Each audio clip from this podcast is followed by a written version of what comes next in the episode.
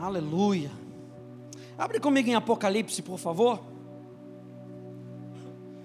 Apocalipse capítulo 4. A gente está estudando sobre o trono de Deus, o ambiente da presença de Deus.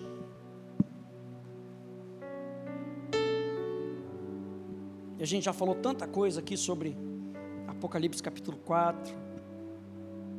Eu convido você a pegar as mensagens anteriores, buscar lá no YouTube. Depois eu vou colocar elas todas compiladas lá no meu blog. Para que você tenha acesso a tudo organizado. Porque não tem coisa melhor do que a presença de Deus, gente. Na nossa vida não tem coisa melhor do que a presença de Deus. Perceber a presença de Deus. Viver na presença de Deus. Responder à presença de Deus. E Apocalipse capítulo 4, João teve uma visão. Eu acho interessante, eu estava estudando sobre isso. É que não foi só João que teve essa visão. Zacarias teve essa visão, Isaías teve essa visão, Ezequiel teve essa visão. E eu quero com que você tenha essa visão. Nós estamos estudando para que eu e você possamos ter a visão do trono de Deus na nossa vida. Isso muda a nossa vida, isso muda a maneira como nós andamos pela rua. Isso a maneira como muda a maneira como nós estudamos a palavra.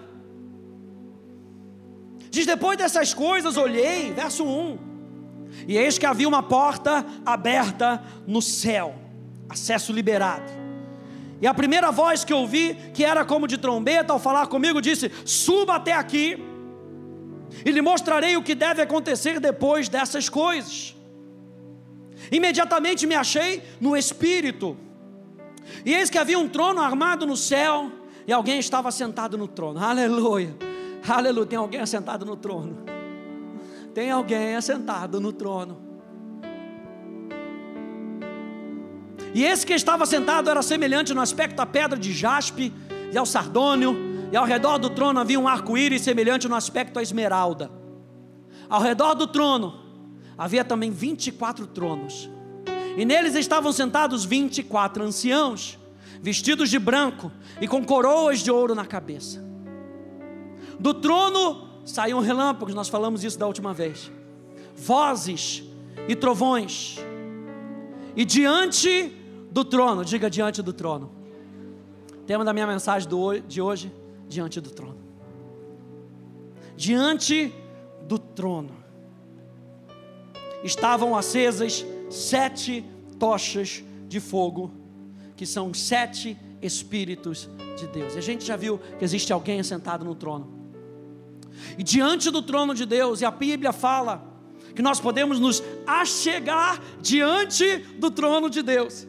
O que que nós encontramos? O que que nós deveríamos encontrar quando nós falamos que nós estamos diante do trono de Deus? A primeira imagem que João encontra são sete tochas de fogo, fazendo representação ao Espírito de Deus. O que, que eu e você encontramos quando nós nos encontramos no Espírito? Ele diz: Eu subi até lá e me encontrei no Espírito. Ou seja, não era por sentimento, era algo espiritual, e nós já vimos que o ambiente do trono de Deus é um ambiente espiritual. Ele encontrava, ele encontrou sete tochas de fogo. Ou seja, a primeira coisa que ele encontra Pá, libera aí para mim, Léo. Valeu. Sete tochas de fogo. A beleza de Deus, ela é vista em como o Espírito nos faz perceber a Sua presença, que nos fortalece, que nos renova, que nos transforma, e isso é manifesto como um fogo. Gente, eu estava aqui percebendo enquanto a gente estava adorando, não dá para a gente adorar de qualquer maneira. Não dá para a gente viver a vida que Deus tem para cada um de nós de qualquer maneira. Você lembra que quando Jesus encontrou aqueles dois discípulos no caminho de Emaús, e ele conversou com os discípulos, e ele falou com os discípulos, quando Jesus sai, o que, que Jesus deixa? Jesus deixa dois discípulos com o coração incendiado, com o coração pegando fogo. Se eu e você dizemos que a gente se encontra com Deus, gente, não tem como. A gente entra diante da, da presença de Deus. A gente se, torna, a gente é, se torna consciente da presença de Deus. O que, que a gente encontra? O Espírito de Deus pegando fogo. Não dá para a gente cantar de qualquer maneira. Não dá para a gente pregar de qualquer maneira. Não dá para a gente trabalhar de qualquer maneira. Se a gente tem um encontro com Deus, a primeira coisa que a gente encontra é o Espírito Santo pegando fogo. Meu Deus. Eu acho interessante que essas sete tochas de fogo, João está fazendo uma alusão ao candelabro no santo lugar. E aquele candelabro servia para trazer iluminação. O fogo tinha que constantemente ser cuidado do candelabro, não podia apagar. João está falando quando você está na presença de Deus, o Espírito Santo te ajuda a não apagar o fogo do seu coração.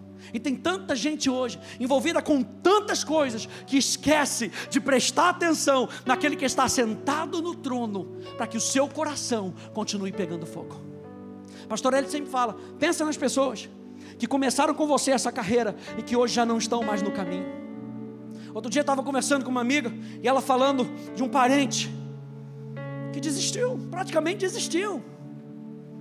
E aí outro dia eu fui ver na internet, uma pessoa que eu conheço, botando umas coisas totalmente contra a palavra.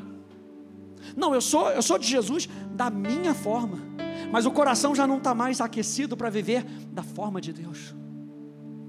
Quando nós verdadeiramente temos um encontro com Jesus, o nosso coração pega fogo.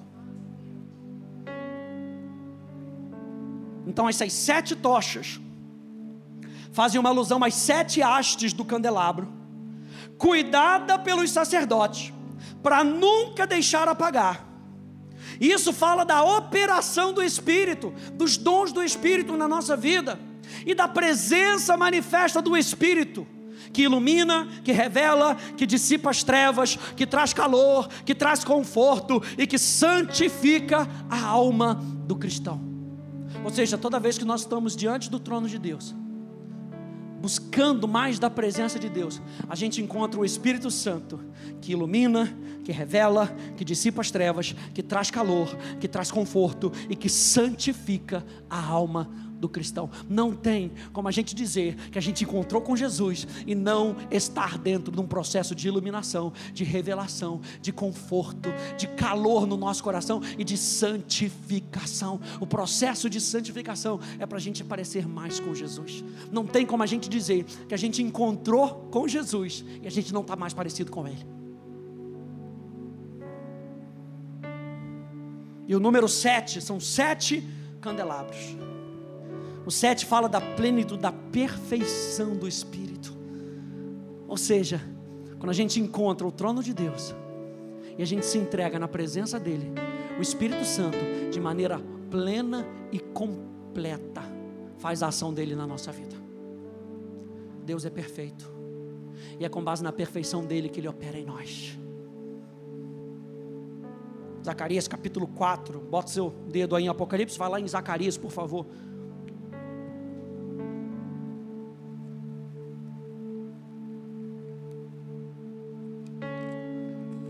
Zacarias.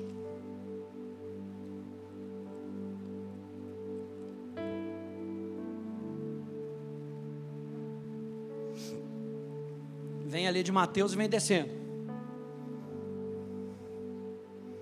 Só para que você veja aí, Zacarias capítulo 4.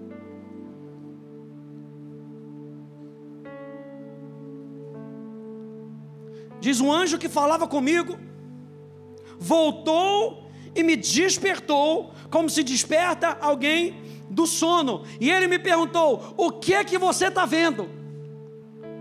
Ei, quando eu e você nos encontramos na presença de Deus, pleno, consciente da presença de Deus, nós precisamos ver alguma coisa. E o anjo pergunta para Zacarias: O que é que você está vendo? E ele continua dizendo: Eu respondi: Vejo um candelabro todo de ouro e um vaso de azeite em cima, com as suas sete lâmpadas e sete tubos, um para cada uma das lâmpadas que estavam em cima do candelabro. Junto ao candelabro vejo duas oliveiras, uma à direita do vaso de azeite e outra à sua esquerda. Então perguntei ao anjo que falava comigo: Meu senhor, o que, é isso? O anjo que falava comigo disse: Você não sabe o que é isso? Respondi: Não, meu senhor. Ele prosseguiu e me disse: Essa é a palavra do Senhor a Zorobabel, não por força, nem por poder, mas pelo meu espírito, diz o Senhor dos Exércitos. Então ele vê, olha só que interessante, ele vê o candelabro, ele vê o azeite e ele vê a oliveira. O candelabro fala da presença dos dons do Espírito, o azeite, a unção, a operação do Espírito, e ele vê as oliveiras, que era o fundamento do azeite. Sabe o que ele está dizendo? O azeite que você precisa está aí, a oliveira está do lado. Ou seja, você não precisa se preocupar. Eu te dei a oliveira, você cuida da oliveira, depois você pega a oliveira, o produto da oliveira você trabalha, produz o azeite e você vai ter sempre azeite.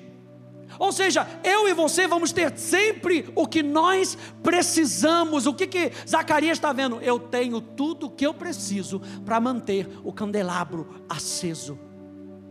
E ele fala: não é por força, nem por violência. É isso que ele quer dizer para Zorobabel.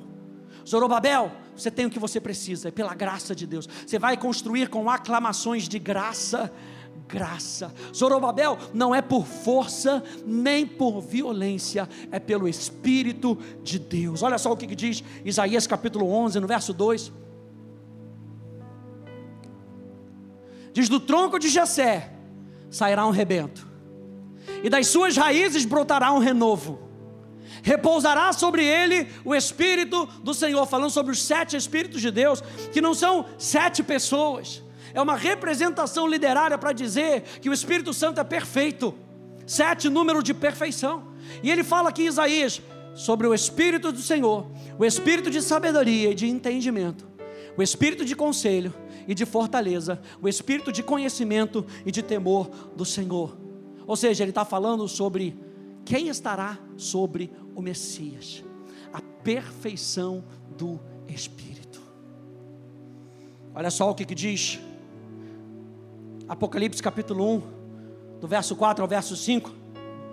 E eu acho interessante que quando a gente está diante do trono de Deus, a gente encontra a presença do Espírito, que está queimando, e olha só que interessante, porque quando a Bíblia fala de estar diante do trono, isso fala de estar sempre disponível da parte de Deus, Pai, Filho e Espírito, para a igreja, de maneira que seja suficiente para o seu serviço.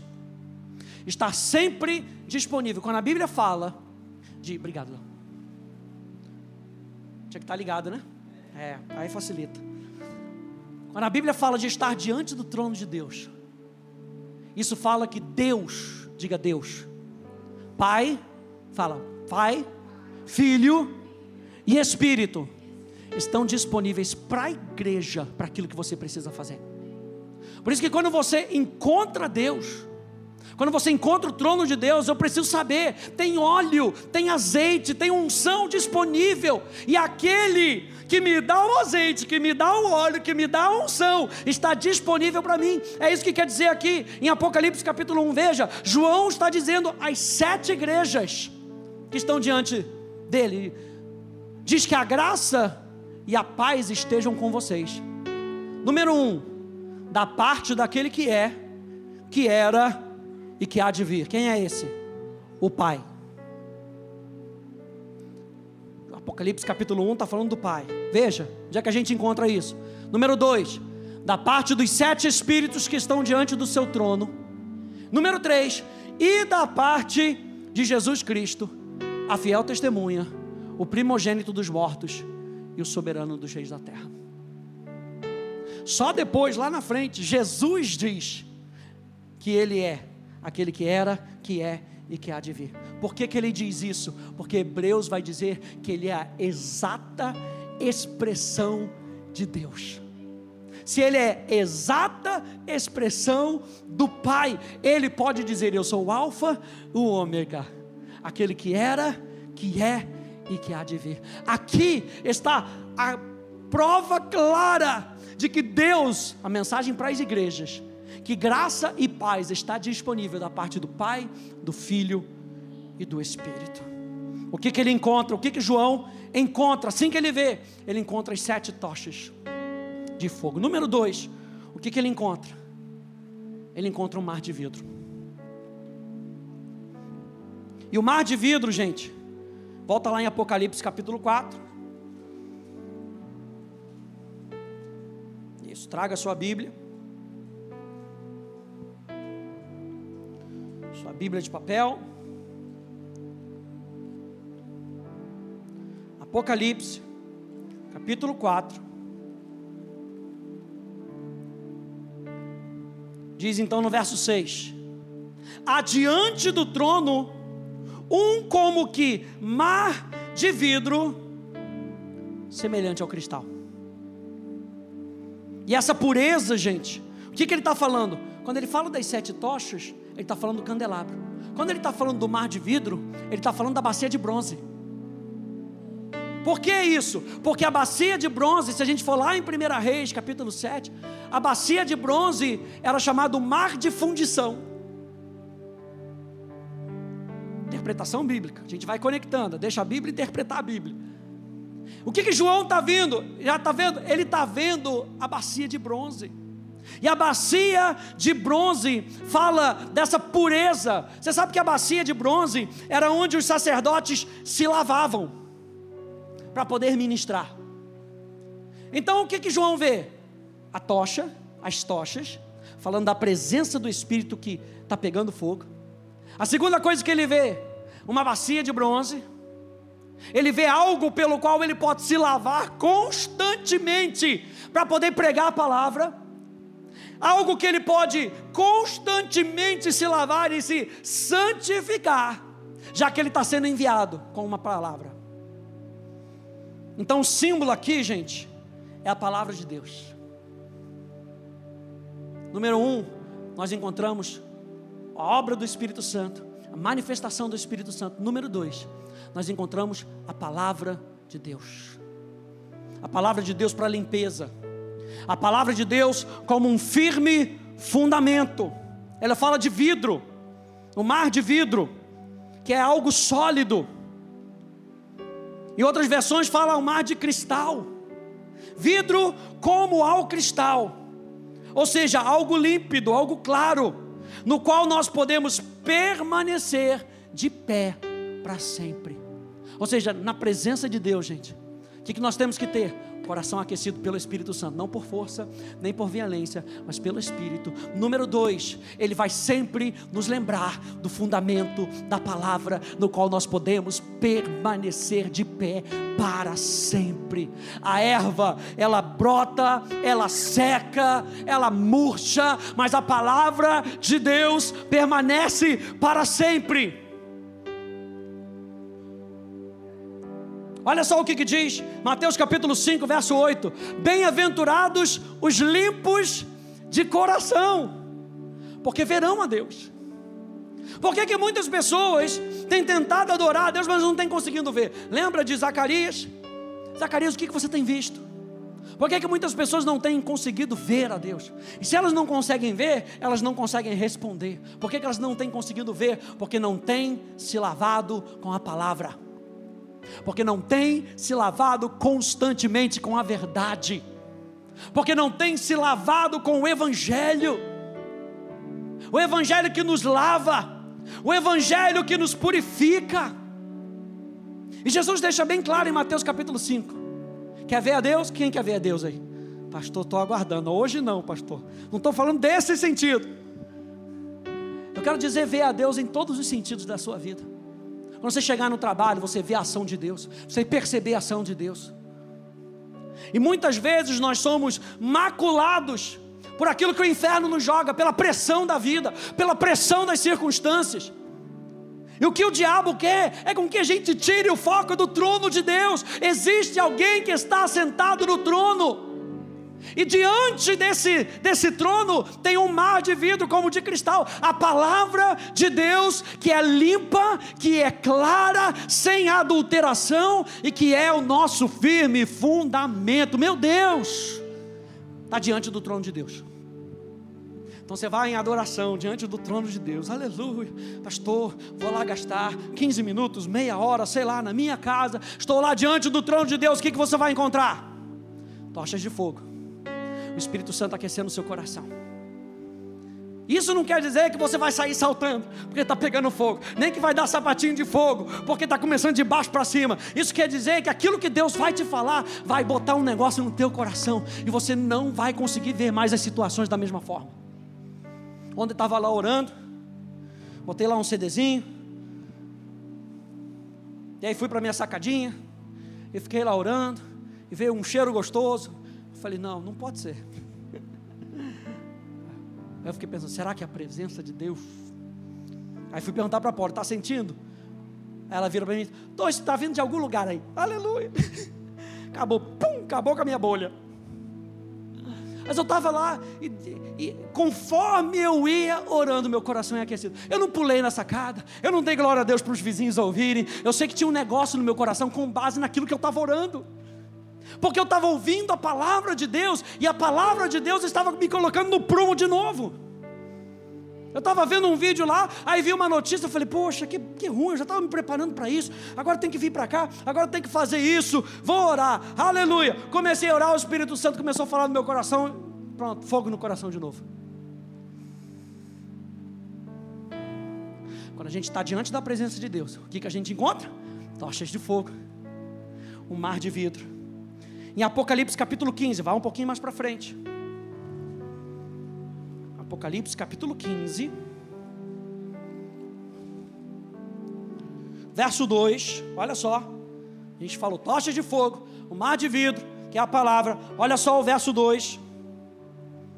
Vi como que um mar de vidro misturado com fogo. Hoje é dia de fogo, aleluia. Misturado com fogo. Meu Deus, olha aqui Jeremias capítulo 23, 29. Não é a minha palavra como fogo, diz o Senhor. A gente não pode receber a palavra de Deus de qualquer maneira. O Deus que está sentado no trono está falando com você hoje. Então que o seu coração esteja aberto para pegar fogo. Porque quando você pegar fogo, você não volta a ser mais o que era.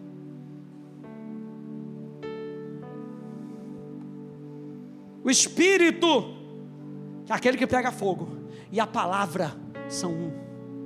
Por isso, ao ler a Bíblia, se abre para o Espírito Santo, que é aquele que são sete tochas de fogo, para que ele incendeie a palavra no seu coração. É por isso que 2 Timóteo capítulo 3, verso 16, vai nos lembrar que toda a escritura é inspirada por Deus.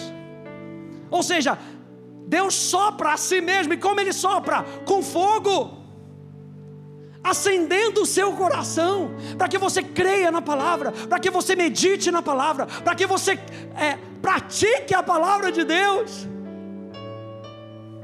Você lembra que Jesus fala para uma das igrejas, se eu não me engano, a igreja de Éfeso, você está você tá meio morninho, hein? Sabe o que é o morninho? O morninho é aquele que recebeu o fogo do Espírito, depois se afastou. E está no processo de esfriamento. Ler a palavra já não é mais tão gostoso assim. Vir para a igreja já não é mais tão importante assim. Está num processo de esfriamento. Aliás, o pastor Hélio tem uma série, depois busca lá. Sete sinais da falência da fé. Sete sinais que você está esfriando. Sabe quando você vai no médico e o médico aponta, vamos fazer uns exames, e no exame aponta isso, aponta aquilo, aponta isso, ó, por causa disso, disso, disso, ó, você pode estar tá com, tá com falta de ferro. Então, você, olha, sabe essa anemia? É por falta de ferro, é por falta de aquilo, é por falta daquilo outro, papapá. Sete sinais que a palavra de Deus diz que a gente tá, não está mais pegando fogo. E a gente tem que ter cuidado. Não pode ter um coração morno. Eu e você precisamos deixar com que o Espírito e a palavra sejam um. Olha só o que, que diz esse teólogo galês. Martin Lloyd Jones, ele diz: nada é mais perigoso do que colocar uma barreira entre a palavra e o Espírito, para enfatizar um em detrimento do outro. É o Espírito e a palavra, o Espírito sobre a palavra e o Espírito em nós, enquanto nós lemos a palavra. Meu Deus, meu Deus, meu Deus, você está diante do trono, você está diante do trono. E diante do trono tem sete tochas. Diante do trono tem um mar que está pegando fogo. E a gente continua lendo aí em Apocalipse capítulo 15. Diz: Vi como que um mar de vidro, verso 2, misturado com fogo, e também os que venceram a besta, a sua imagem e o número do seu nome. Aleluia que se achavam em pé, aonde? No mar de vidro. Que se achavam em pé, no mar de vidro, tendo harpas de Deus. E a harpa, gente, é símbolo de adoração, remetendo ao Antigo Testamento. A harpa é símbolo de profecia. Por isso que eu falo para os músicos: não é só cantar, se a gente está com harpa, a gente tem que profetizar. E como é que eu vou profetizar se eu não tenho palavra dentro? Como é que eu vou subir numa plataforma e profetizar se eu não tenho meu coração pegando fogo? Não dá mais para a gente adorar de maneira mecânica. Não dá mais para a gente responder de maneira mecânica, cantar música de maneira mecânica. A Bíblia diz que aqueles que venceram a besta, não eram os ministros de música, não era o tecladista nem o baterista, os que venceram a besta, todos eles tinham uma harpa, ou seja, todos eles estavam prontos para adorar e profetizar. Mas para adorar e profetizar, eles estavam no mar de vidro. Eu falei para você que o mar de vidro é o símbolo da palavra. Então, como é que a gente vai vencer? Presta atenção, pastor Hélio, bate nessa tecla. Como é que eu e você vamos vencer na vida se a gente não tiver em pé em cima da palavra? Preguei sobre isso no domingo. Quer botar a casa sobre areia? Vai perder seu tempo. Porque no dia que a tribulação vier, a casa cai. Mas esse mar de vidro era um fundamento sólido. Meu Deus. A Bíblia está falando aqui: aqueles que venceram estavam solidamente fundamentados na palavra. Apocalipse 5,8 diz: E quando tomou o livro, os quatro seres viventes e os vinte e quatro anciãos prostraram-se diante do cordeiro, tendo cada um deles harpa e taças de ouro cheias de incenso, que são as orações dos santos. Então, gente, o céu tem 24 anciãos, quatro seres viventes com harpa, aqueles que venceram a besta com harpa, ou seja, o céu está pronto para responder a Deus. O céu está pronto. Sabe qual é o problema? O problema é que a gente não vem pronto. O problema é que a gente não vem pronto. E a gente precisa ser estimulado constantemente pelas coisas de fora. O céu está. Sabe o que eles fazem? Eles vão andando com a arpinha na mão, pronto para responder preparado para responder, conscientes daquele que está sobre o trono para responder. E esses 24 anciãos, os quatro seres viventes, ainda tinham taças de ouro cheias de incenso.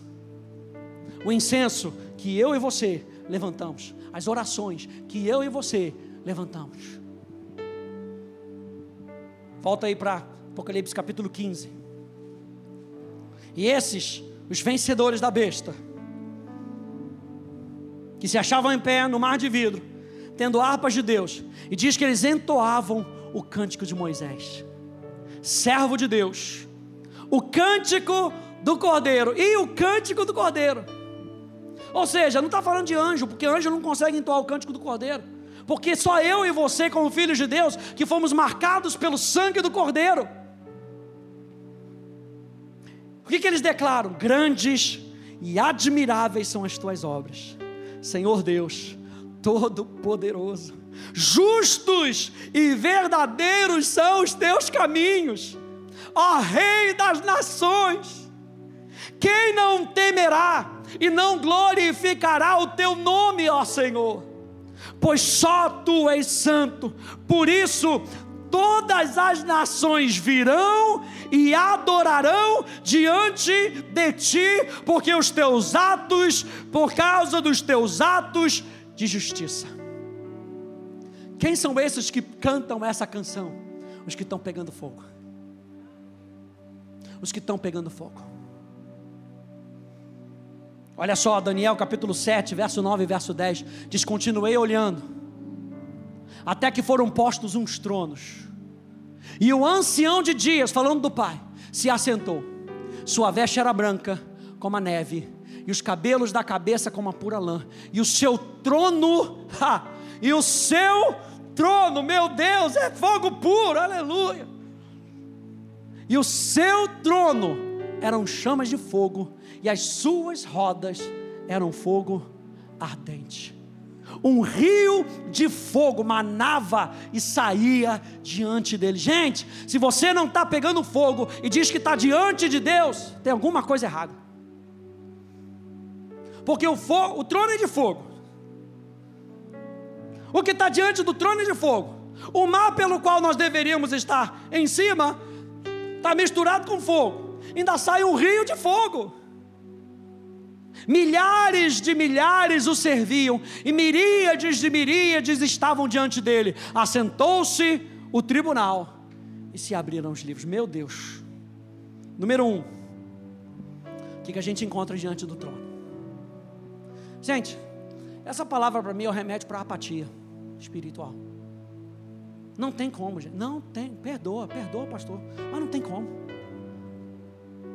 Não tem como a gente viver uma vida de qualquer maneira e dizer que a gente vive diante do trono. E tudo que ele fala para mim é, Hebreus de novo, acheguem-se. Se achega. Se achega. Se achega. Pastor Ele sempre usa esse exemplo, né? Tá a fogueira ali, você vai chegando perto. A gente fez a fogueira lá no retiro de casais. A gente sentou ao redor ali, não tinha hora que não dava. O meu, o meu gravetinho, quando a gente foi fazer lá o, os, os marshmallows, era muito pequenininho. E quanto mais eu botava e tentava fazer o marshmallow junto, o gravetinho era pequenininho, eu sentia o resultado do fogo na minha mão. Quando eu e você nos aproximamos da presença de Deus, e quanto mais nós somos conscientes da presença de Deus, você vai perceber, você vai saber, você vai saber pelas suas atitudes. Meu Deus, não deixe o coração esfriar. Não deixe o coração esfriar. Viver qualquer, de qualquer maneira. Vir para o encontro de qualquer maneira. Adorar a Deus durante a semana de qualquer maneira.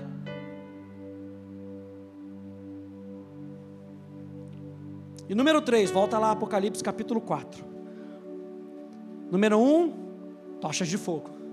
Número 2, um mar de vidro. Esse rio de fogo, aleluia. E número 3, o que, que tem diante do trono? Seres viventes.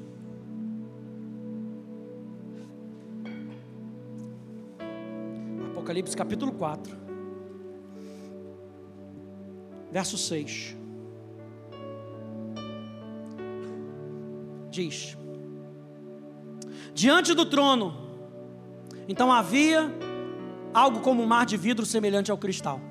No meio do trono, e aqui no meio do trono não quer dizer que eles estavam assentados no trono. No meio do trono aqui é uma expressão para dizer que eles estavam debaixo do trono.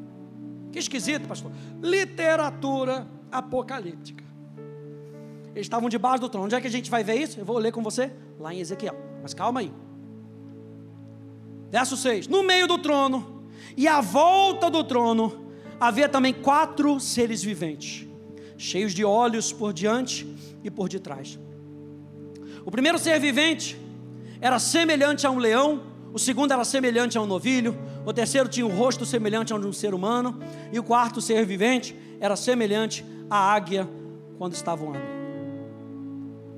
E, e os quatro seres viventes, tendo cada um deles, respectivamente, seis asas, estavam cheios de olhos ao redor e por dentro. Quem eram esses anjos, gente? Esses anjos, se a gente for olhar para Isaías capítulo 6. Você lembra de Isaías capítulo 6?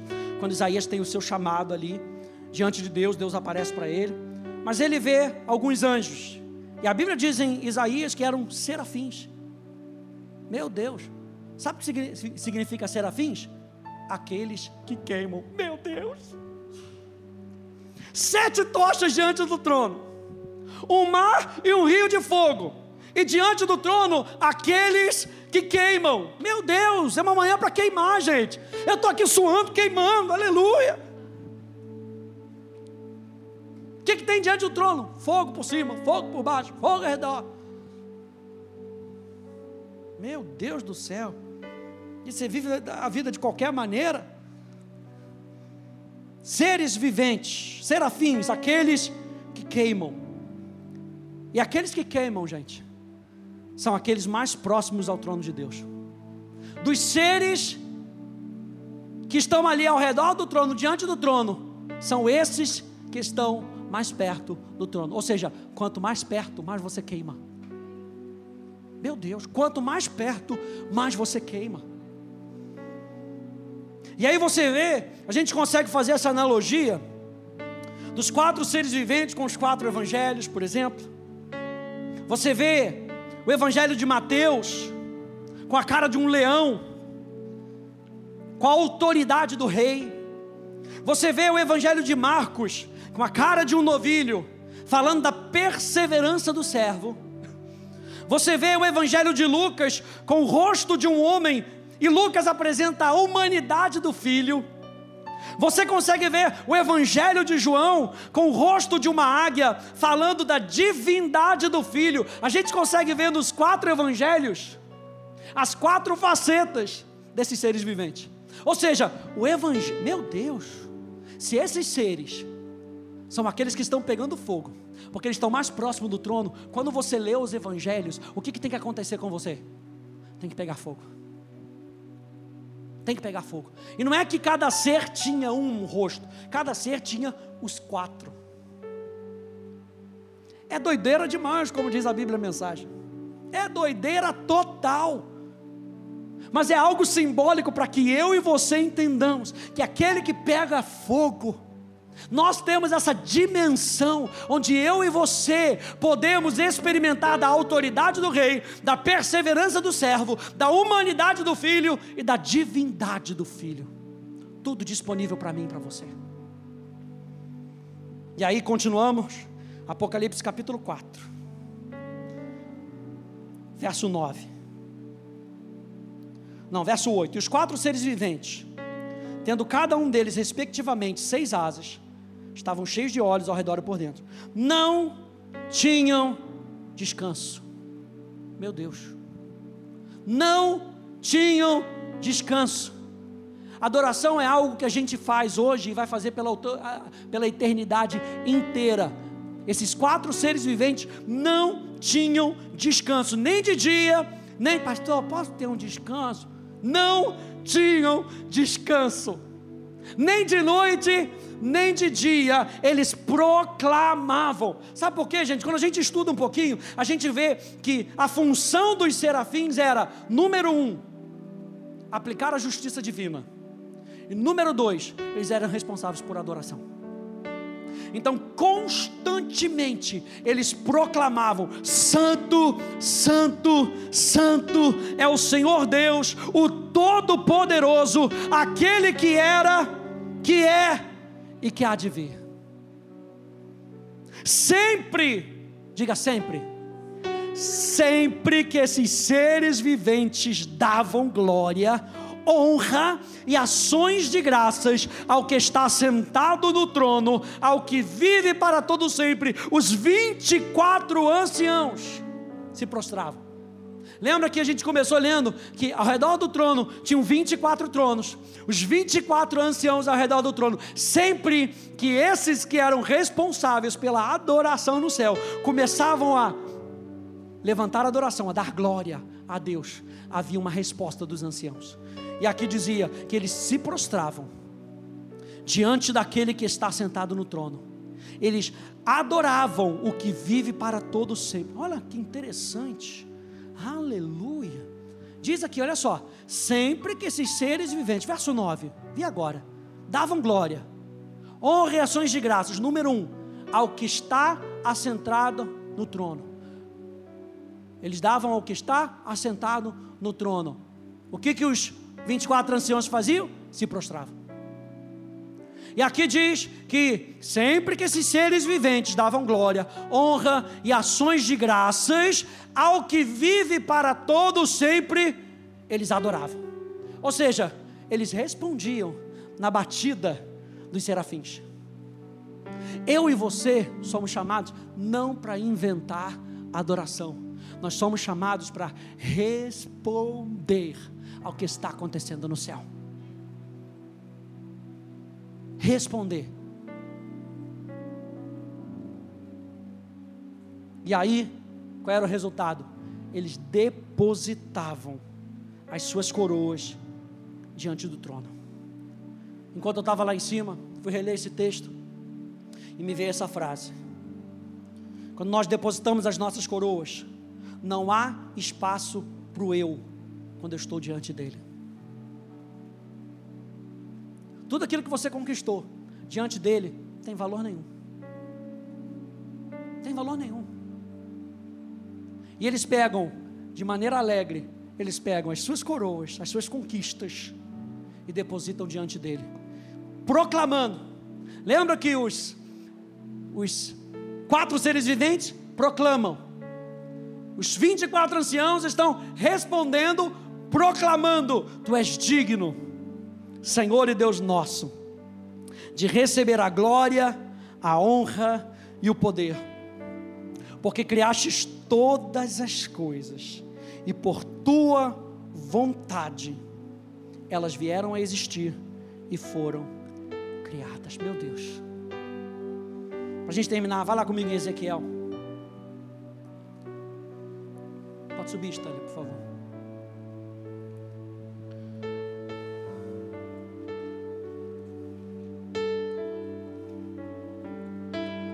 Ezequiel capítulo 1.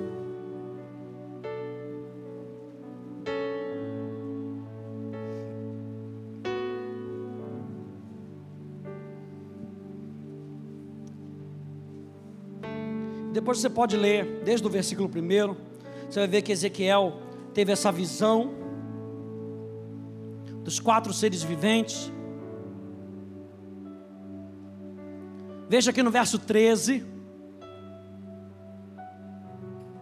e eles eram movidos pelo Espírito.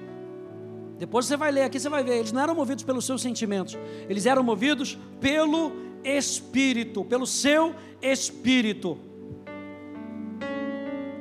Hum, diz aqui no verso, verso 11: Assim eram os seus rostos, suas asas se abriam para cima, cada ser vivente tinha duas asas unidas, cada uma do outro, com as outras duas asas eles cobriam o rosto, cada um andava para a sua frente, para onde o Espírito queria ir, eles iam, não se viravam quando se moviam. Meu Deus, isso aqui já fala para mim que eles não andam por aquilo que eles veem, nem precisava olhar. Você lembra de de Elias? Subiu lá naquele monte e ele manda o seu discípulo, vai ver a chuva. A Bíblia fala que quando ele sobe no monte, ele se prostra e ele coloca a sua cabeça entre as suas pernas. Ou seja, ele não está vendo o que está acontecendo ao seu redor. Ele só tem uma palavra, ele fica com aquela palavra. Ele não levanta para ver, ele manda o discípulo ver, e o discípulo vai e volta e fala: Ainda não vi nada, então pode voltar, porque aqui dentro eu estou vendo. Não sei o que está acontecendo com você, mas aqui dentro eu estou vendo, aqui dentro eu já ouço. E ele manda e ele volta sete vezes. Até o momento que o discípulo vê. Quando o discípulo vê, ele fala: então vamos levantar, porque já está vindo grande chuva. Esses serafins eram movidos pelo Espírito e não por aquilo que eles viam, eles nem se viravam, eles eram movidos pelo Espírito. Depois você vai ler aqui sobre as rodas.